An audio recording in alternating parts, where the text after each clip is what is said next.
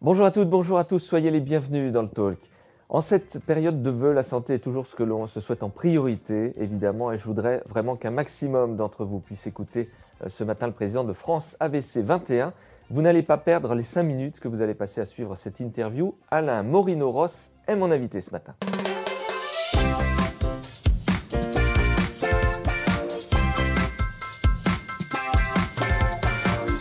Bonjour Alain Morino-Ross. Bonjour. Racontez-nous ce qui vous est arrivé il y a 15 ans. Il y a 15 ans, au mois de janvier d'ailleurs. J'ai roulé sur l'autoroute, je rentrais d'une journée avec des amis dans les bois, une sortie tranquille, et brutalement, j'ai perdu complètement la vue sur l'autoroute. Qu'est-ce qui s'est passé à ce moment-là? À ce moment-là, j'ai essayé de mémoriser, alors dans un espace extrêmement court, le maximum de renseignements que je pouvais capter afin d'éviter l'accident physique parce qu'il y avait un, énorme risque à ce moment-là de, l'accident physique, et j'ai pu m'arrêter sur la bande d'arrêt d'urgence malgré tout.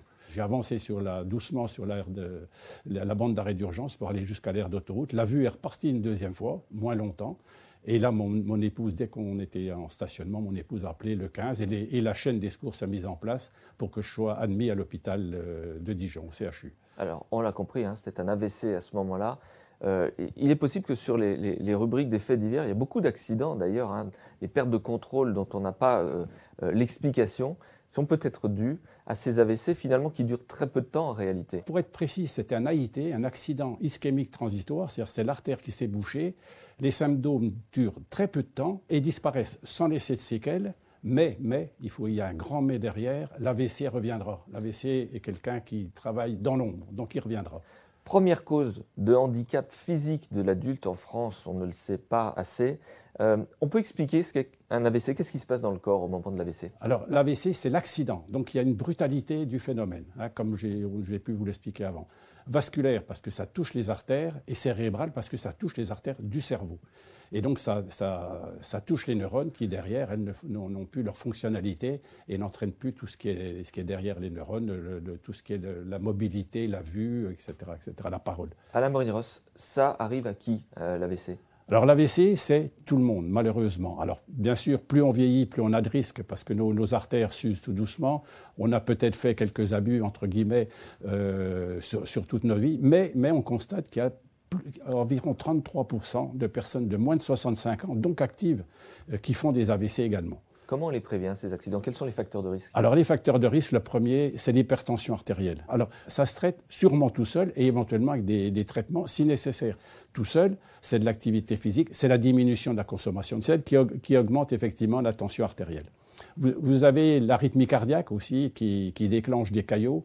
Vous avez les apnées du sommeil qui est aussi des déclencheurs de caillots. Vous avez bien sûr le tabac, le tabac qui est néfaste pour tout, j'allais dire, y compris pour l'AVC, le diabète, le cholestérol, les consommations massives d'alcool brutal, hein, des consommations d'alcool fort dans, très peu de temps, le cannabis qui spasme les vaisseaux. Voilà. Bon, si je résume, avoir une vie la plus saine euh, possible.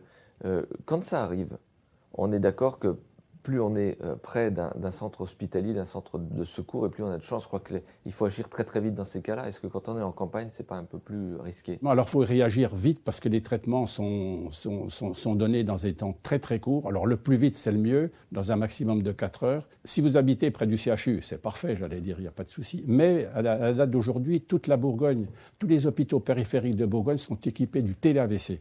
C'est-à-dire que si vous avez un, un accident vasculaire cérébral à Châtillon-sur-Seine, vous êtes pris aux urgences de Châtillon et vous êtes mis en relation par télé-AVC avec le neurologue qui fait son diagnostic. Et s'il faut passer le traitement, c'est l'urgentiste de, Châtillon qui va passer le traitement. Il faut savoir qu'on perd 1,9 million de neurones à la minute. Donc le moindre trajet supplémentaire vous fait perdre les minutes multipliées par 1,9. Alain Moridoros, ça arrive autour de nous, comment on le repère? Un collègue, un membre de sa famille qui fait un AVC, comment on le voit les, les, principaux symptômes, c'est tout ce qui est brutal, la perte brutale d'un membre supérieur ou inférieur, une faiblesse au niveau de la bouche, euh, euh, une, une, élocution qui n'est pas bonne, ou des mots incohérents, etc.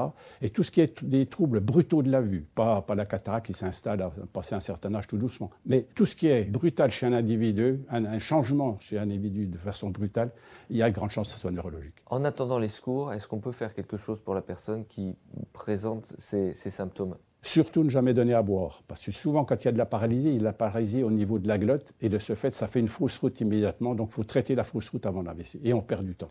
Donc ne pas donner à boire, appeler les secours euh, le 15, le 15 impérativement, ne jamais raccrocher tant que le 15 ne vous l'a pas dit.